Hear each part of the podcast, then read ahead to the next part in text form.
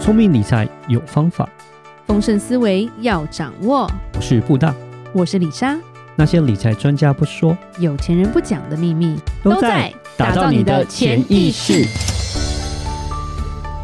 打造你的潜意识，告诉你理财专家不说那些事。大家好，我是主持人布大。我是布大人生与职场的好搭档李莎。我们之前其实有花一两集跟听众讲说什么是 ETF 嘛，对对不对对？对，是，所以我知道大家应该都有概念了。嗯，讲简单也是可以一次买一篮子股票那种概念，这样子。对，然后用便宜一点的钱，是手续费也低，对对对所，以其实很受现在人的欢迎。嗯，没错，对，然后而且就是你可以一次买到很多啊，不是单股这对些。对对对对。可是最近没又错听说有所谓的反向 ETF，哎、嗯是是跟 ETF 对着干的意思，就对了呃类似类似类似，反向的话，假设市场涨正一趴，负负的，然后 乱讲话。市场涨一趴它就是跌一趴，市场涨两趴它就跌两趴这样的一个概念。所以市场如果跌十趴，它就涨十趴的感觉。对，就是它的概念，它想要打造的是这样子的一个概念，这样子。哦这样的 E T E T E D F 就是了。那因为今年来讲呢，就是呃，算是一个熊市嘛，今年呃是一个熊常出没的 事，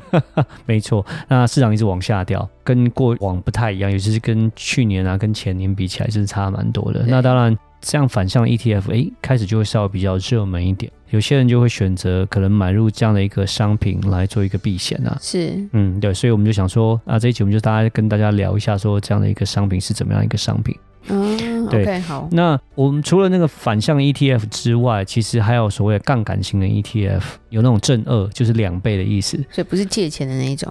是不是借钱啊，就是报酬两倍的意思。嗯哼 OK，我们这种所谓的杠杆型 ETF 跟这种反向 ETF，我们就把它归类非传统型的 ETF。那杠变异 ETF， non-traditional 杠杆型 ETF 呢，就像它的名字一样的，就是做一个杠杆，那可能会有两倍的杠杆。像台湾来讲，反向不能做两倍啦，它都是正向可以做到两倍。举个例子来讲，就可能假设市场涨十趴，它就会涨二十；但市场若跌十趴，它就跌二十，这样子，它的对风险是更大的意思是，这样子。很对，像赌博哎，那桌个游吧就是 怎么讲，就是说你要小钱赢大钱，要搏的话，就是把倍率加大，对那种感觉。投资跟玩桌游是一样的概念， 只是一个会淌血，呃，对，就是一让个你只是心情不好，可能让你翻把那个桌而倍已率把它给加大，这样子，对对对刚刚说两倍这种啊，对，有十倍、二十倍的可以买 吗？没有那么大啦。哦在黑台市湾的吧话，对，地下市 场在台湾的话，只有反一跟正二。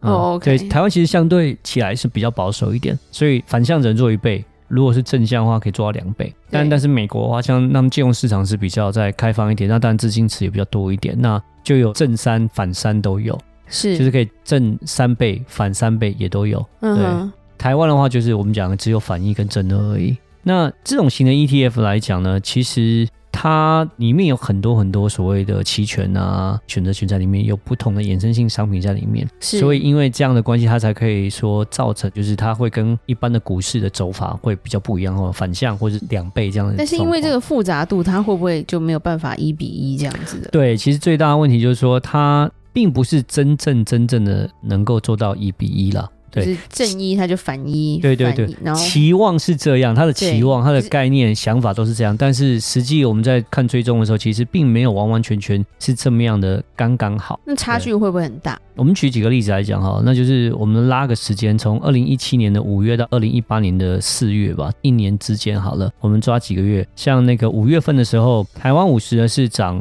两趴，嗯然后反应是赔两趴，所以诶，基本上没有什么差不多太大误差刚刚，好差不多对刚刚好。但是诶，在九月的时候，台湾五十是赔二点三九，是 OK，反应的话就只有涨一点三六，OK，、嗯所以这样的话其实误差就有出现了，是，对，就差不多有一趴左右的这个误差出来。然后像在二零一七年的时候，十一月那时候台湾五十是赔四点一五趴，但是反一呢它只有涨一点八五而已，为它什么没有这也涨差4太多了吧？对，就差到两趴左右这样子。所以就呢，不管其怎实么样，它都涨一点多，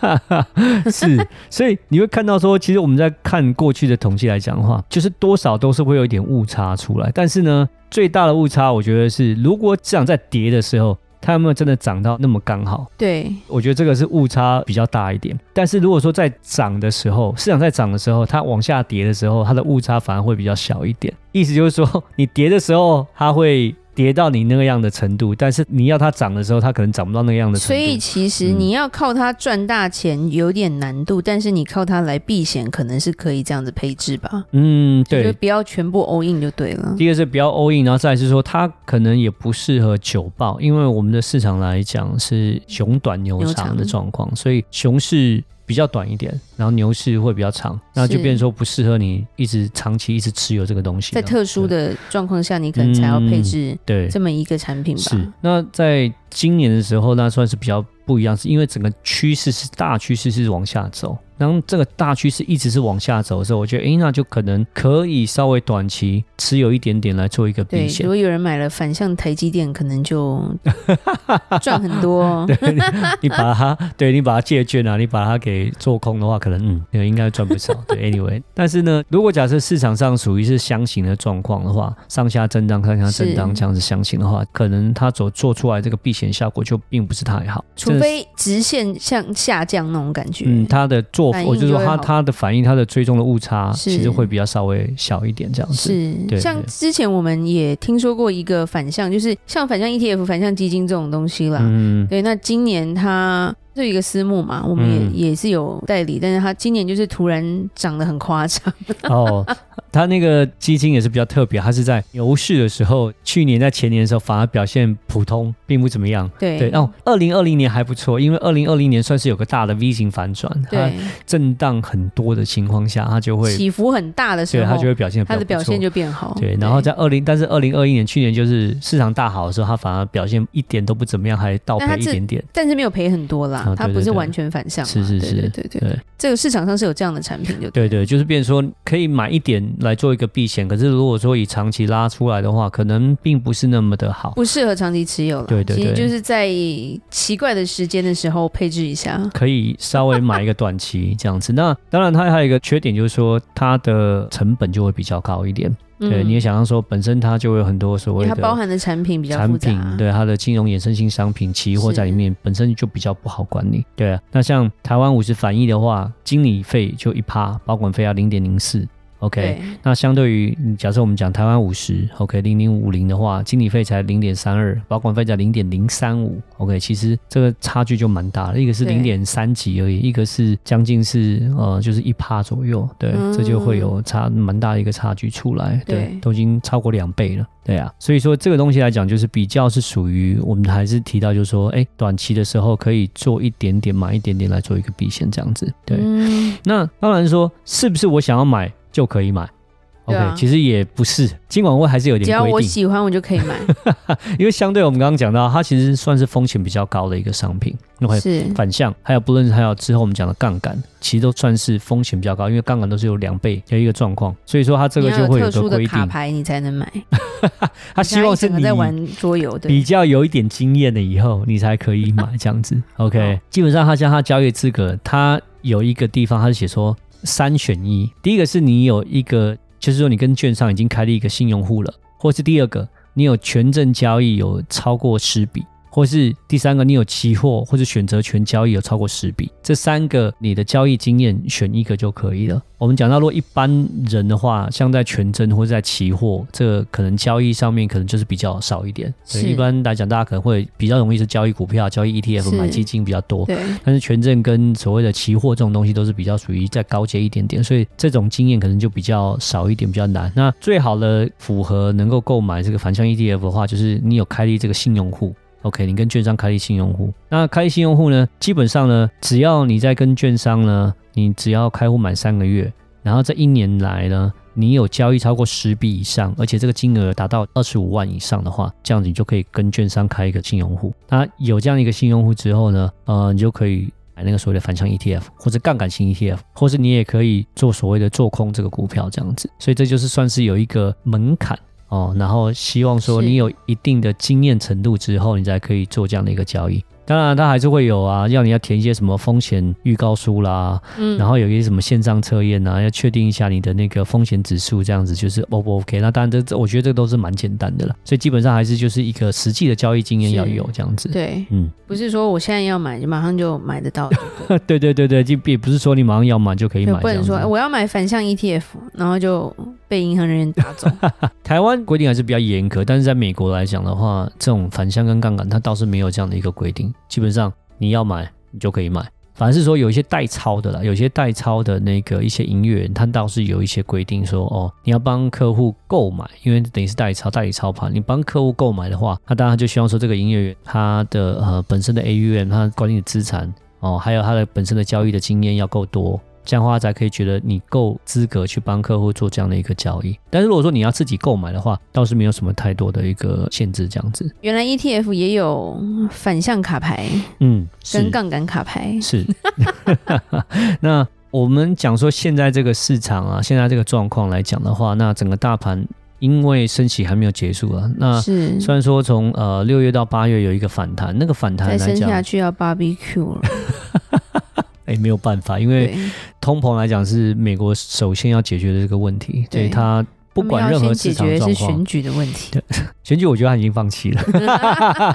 民主党就准备输这样子啊，对输了可能会好一点。是是是，反正就是要输了。那所以他们要先解决，就是首要通膨的问题要解决，是因为通膨如果没有解决的话，那后面的经济萧条的程度可能更加可怕。啊所以嗯先要解决通膨，所以他们是不管任何市场的状况，也不管失业率，他就是反正现在什么都不管，反正我就先解决通膨，所以这个升息变得是势在必行，完全是没有办法停滞下来。这样，除非真的是 CPI 消费物价指数真的是在年底的时候，在 Q 四的时候，哎，开始有一些减少，你会看到说，哎，比预期要减少更多，然后有是达到他们的预期两帕的话，那可能才会稍微缓一点在升息的步调上面。但是目前来讲，我们看到是十一月应该是会升三码，然后十二月呢可能两码到三码之间呢，明年。